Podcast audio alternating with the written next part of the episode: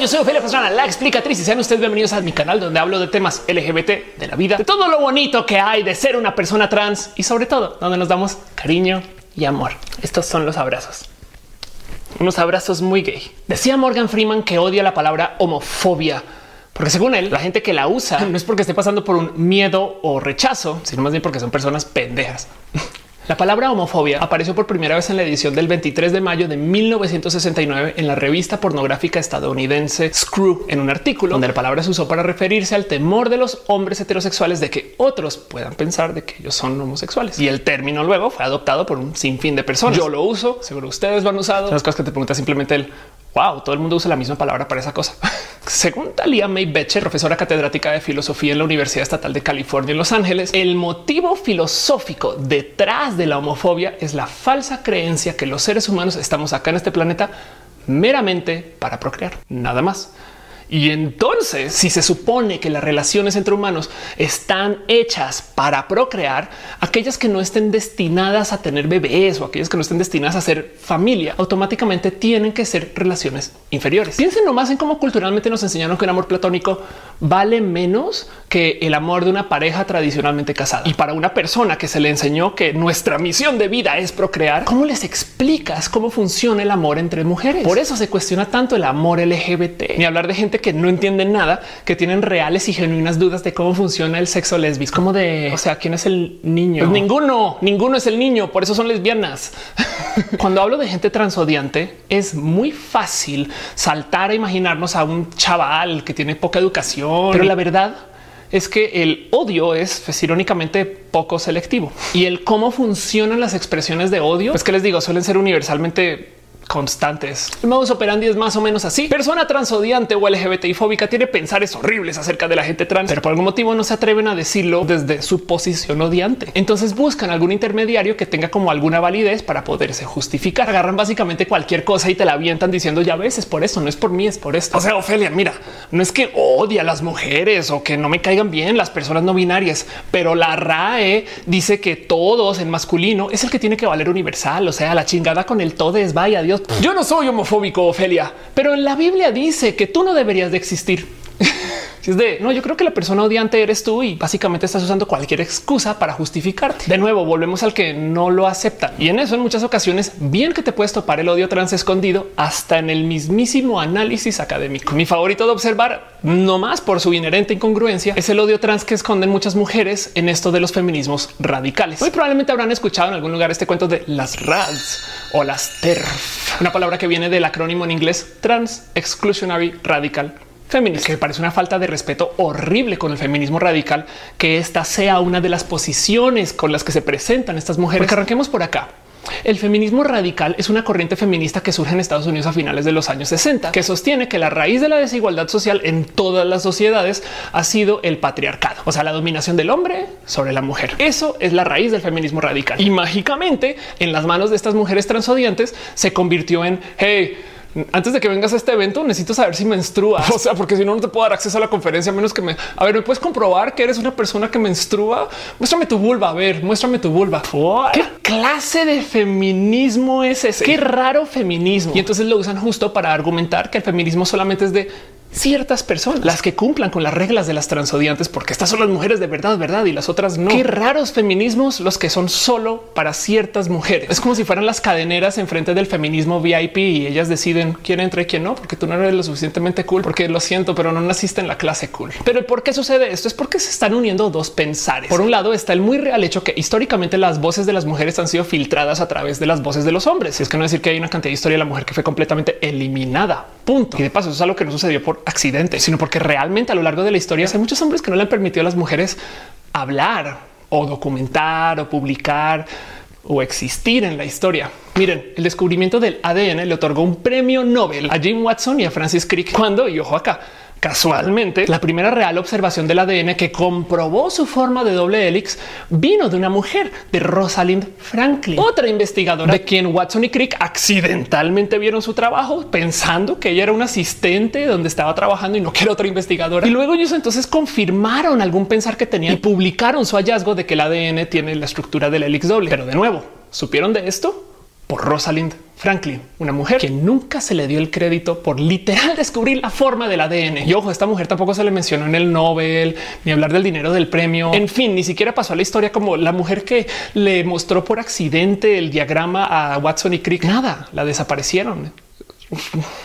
Y como este, miles de millones de casos que la historia de la mujer esté subdocumentada y solo podamos nombrar a hordas de hombres chingones de la historia. Es, es algo real. Esto pasó. Es más que un pensar, pero aún es eso. La realidad de que muchos hombres se la han pasado callando a mujeres o desapareciéndolas con el escepticismo metafísico discriminante bajo el cual las mujeres trans no existimos. Entonces, en el marco del pensar de una mujer feminista transodiante, nosotras mujeres trans hemos de ser algo que ellas no son, porque no existimos. Y lo que ellas no son son hombres patriarcales. Y entonces, por mero yo estar acá diciendo, no, no, no, yo sí existo, espera un momento, aguanta ellas saltan a pensar que nosotras amenazamos a los feminismos porque queremos borrar a las mujeres. El problema de las TERF no es la F, no son los feminismos, sino es la E, la exclusión. Es el que no para nada nos quieren dar nuestra posición como personas que existimos. Y además vean la genialidad. Son mujeres transfóbicas pero no lo admiten. Se esconden detrás del feminismo radical y lo usan para insultar a la gente trans o ya de plano atacarnos, o sea, por medio de que estos grupos feministas les sirven para que se reúnan o porque tienen algunas herramientas por ahí en Feministland que sí sirven para atacar a la gente trans por algún raro motivo. En fin, no sé cómo se usan los feminismos en contra de nosotras. Y pues por supuesto que en respuesta muchas mujeres trans van a antagonizar a las feministas, o sea que porque tienen estos recuerdos de lo mal que la pasaron cuando un grupo de feministas las maltrataron o les dijeron de cosas y entonces ahora realmente no quiero saber de ninguna feminista de nada nunca más en la vida o porque les tengan real miedo a las feministas. Las transodiantes que usan los feminismos como sea nos antagonizan. Pero entonces ya que nosotras estamos antagonizando al movimiento feminista, entonces a las mujeres feministas que no son parte de este esfuerzo transodiantes, igual les sembramos un poquito de duda, porque estas mujeres feministas pensarán un, a ver, ¿Por qué no se quieren acercar? ¿Será que también nos tienen cosita o nos ven diferentes? Y entonces ahora, como las mujeres feministas tienen dudas de las mujeres trans, muchos espacios feministas se antagonizan contra la gente trans, sea por misión o por inacción. Los feminismos tibios permiten todo lo que suceda dentro del grupo. Entonces, por consecuencia, el feminismo tibio acepta y permite y técnicamente promueve la posición TERF, pero no es culpa de las feministas, es culpa de las mujeres transodiantes que no son capaces de decir las cosas de frente y más bien se escudan detrás de un feminismo porque saben muy bien que el feminismo sí tiene validez y que el odio trans no. Ahora, aparte de lo personal y alguna potencial vendetta que tenga en contra de las TERF, ¿por qué me gusta hablar justo de esta posición de los feminismos en particular y no de, no sé, por ejemplo, la religión transodiante, que también podría haber usado como ejemplo en esta situación en particular? Es porque la situación TERF es más que paradójica, brilla por incongruente y me da un chingo de rabia que esto sea tema en general. La posición de los feminismos transodiantes o TERF pues es profundamente patriarcal, porque ya para que funcione filosóficamente hablando la posición de las mujeres transodiantes, sea que son transodiantes por misión o por inacción, tienen que asumir la falsa creencia que los seres humanos tenemos la obligación de procrear y solo estamos en el mundo por eso.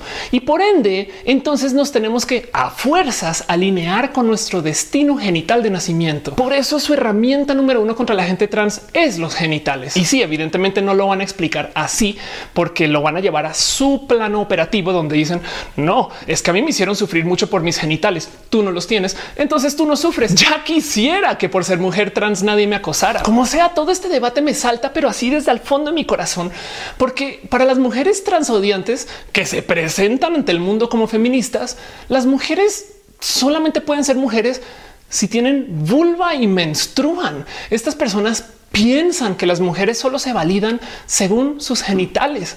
O sea, piensan igual que los misóginos son feministas misóginas. Me da el tamaño de la incongruencia y honestamente me cala un chingo porque los feminismos son muy necesarios y me parece una lástima que la discusión esté atrapada en existen las personas trans. Nah, yo creo que no existe. Y entonces desvían un chingo la conversación en un país como México, donde mueren tantas mujeres por violencia de género. La gran mayoría de mis feminismos son sí, sí, sí. Yo sí puedo ser feminista porque soy mujer y porque soy mujer trans y ya por culpa de estas mujeres feministas transodiantes, así de baja está la vara y me da rabia. Quisiera hablar de más.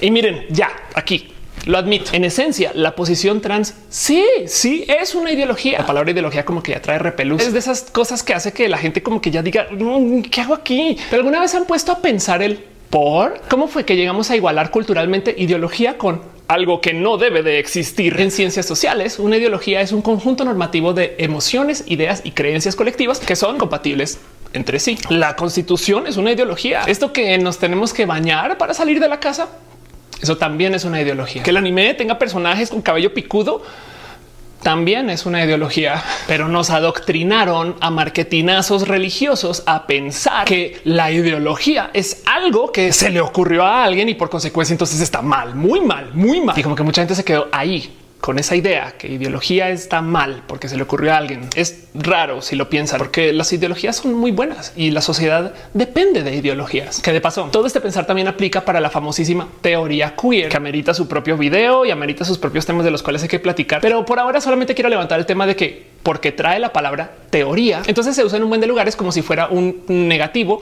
porque de nuevo es una cosa que se le ocurrió a alguien. Es mero una teoría. Y entonces para la gente transfóbica se convierte en otra de las herramientas que usan en su arsenal para llenar su discurso del diario que busca cumplir la misión de invalidar mi existencia. O sea, se lo super juro que otra cosa sería si esta cosa le llamaran el códice queer o el identonomicon.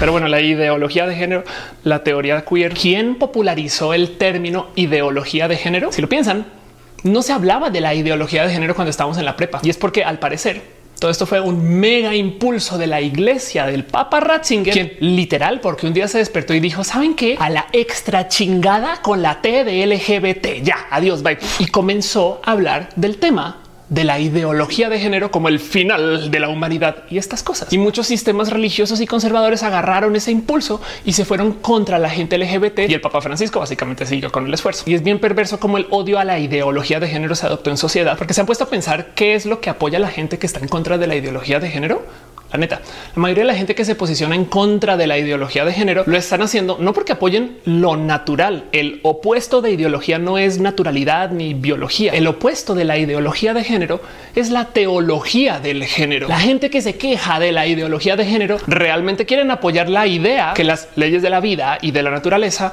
solo las puede hacer un Dios. Situaciones más críticas que ha venido enfrentando la sociedad heterosexual. Primero, obligar a los heterosexuales a criar a sus hijos bajo los estándares de vida del lobby gay. Segundo, el cambio del significado del matrimonio. Tercero, el socavar los cimientos del cristianismo al inventarse leyes humanas contrarias a lo establecido en la Biblia. Como que nos dijeron ideología de género. Somos una sociedad tan misógina, nos clavamos a discutir la palabra género, nos clavamos a hablar acerca de que si el uniforme neutro y que si el drag y que si el cabello corto, largo y nadie se tomó el tiempo para pensar que la queja real de estas personas es que las leyes no pueden ser hechas por hombres y mujeres, no pueden ser ideas de personas, no pueden ser teorías, no pueden ser cosas que se desarrollan desde la sociedad, sino que las leyes tienen que ser cosas que vienen entregadas por Dios. Y ahí van nuestras tías, no así de no hay ideología de género. Yo, tía, en la teología tú no podrías hablar a menos que un hombre te dé permiso. Por favor, tía, reevalúa tu apoyo a la teología. Y se los juro que mero esto es el motivo para que muchas personas se nieguen a que alguien como yo pueda existir. Luego hay como raro que también me ha tocado ver que es esta gente que tiene reales problemas para lidiar con esto del rechazo y que también por eso como que se radicalizan o se vuelven personas odiantes. Hay gente que tienen tan mala percepción de la vida que se consideran que al no poder estar con alguien son involuntariamente célibes. Es una cultura que se conoce como la gente incel, de la cual también amerita su propio video y es todo un tema pero es gente que incorrectamente asumen que tú debes de siempre darle atención a ellos o a ellas solo por el hecho de que ellos y ellas existen. Y ojo, todo el mundo piensa que la gente incel son solo hombres, pero digo ellas porque en mi situación en particular, que le dio mucho con estas justo mujeres feministas transodiantes, últimamente me ha tocado ver cómo en el caso de estas mujeres se suman y se suman y se suman los ejemplos de mujeres que en algún momento de su vida quisieron como salir con una mujer trans o andar con una mujer trans y no les fue bien. Y como no les fue bien, entonces se vuelven reales activistas del odio trans. Es raro de ver y no arranquemos a hablar acerca de las mujeres TERF que son súper odiantes, pero que luego resulta que salen del closet como personas no binarias y su odio nacía no porque odian a mí, sino porque se odiaban a sí mismas por ser personas de la diversidad. Pero bueno, los caminos del odio son muchos y por más que le rasco, encuentro muy poquitos, pero muy, muy, muy poquitos momentos donde diga si Ofelia es que está siendo de verdad incómoda. Por raros motivos, el odio a la diversidad y la exclusión son cosas que tengo que lidiar yo pero el problema no soy yo. Y vean, la cosa que más me entristece detrás de todo esto es que las preguntas base detrás de todo esto, ¿qué es el género? ¿Cómo que yo soy mujer? ¿Qué es ser mujer? ¿Cómo sé que soy mujer? ¿Cómo sé que no soy hombre? Porque hay tanta gente que se vara en el pensar que solo hay dos géneros. Todas esas preguntas son preguntas wow, preguntas filosóficas pesadas que vale la pena discutir muy a fondo y que ojalá pudieran llamar a muchos puntos de vista. Y entonces es una lástima que el discurso no progrese del hola, existo. Mira, porque hay tantas personas que están varadas en tratar de conciliar la existencia de la identidad autopercibida y la falsa creencia de que nuestro motivo de estar en el planeta es esta obligación humana a procrear. Entonces como que no van muy bien en todos los casos y se conflictúan mucho, mucho quizás demasiado. Imaginen un mundo donde se envían exploradores al océano y vuelven luego de descubrir un nuevo continente y nunca vuelven a llevar a nadie allá, porque en casa la gente se quedó atrapada en discutir si el continente nuevo existe o no existe. Triste, ¿no? Y a veces es exhausto. Así me siento yo con el odio. En fin, yo soy Ophelia Pasional, la explicatriz. Espero que este video no haya sido demasiado enredado. Déjenme saber ustedes cómo se sienten ustedes con el tema del odio a la diversidad. De paso, todo esto que hablé lo hablé desde mi punto de vista, pero bien que podemos hablar acerca de la xenofobia, bien que podemos hablar acerca de la gente que invisibiliza a la gente pansexual o la gente bisexual ese es un tema extenso, pero la raíz filosófica siento yo que es lo suficientemente universal para que aplique en tantos lugares que a veces me da un poco de wow, tanta sociedad y tan poquito progreso social. No saben cuánto me gozo poder tener una oportunidad de hacer videos así para ustedes y no saben cómo me emocioné escribiendo este guion, que creo que tenía muchas cosas guardadas en mí que tenía que sacar algo. Y el resto ya saben cómo es. Si ustedes conocen una persona LGBT, saben de alguien trans, escucharon que había una persona bisexual en su oficina, díganles que son personas bonitas cuando les vean. Hey, qué chida te ves. Y si no, si ustedes son esa persona de la diversidad, démonos un poquito de cariño y amor. De este. Les quiero mucho. Yo soy Ophelia Pastrana, la explicatriz.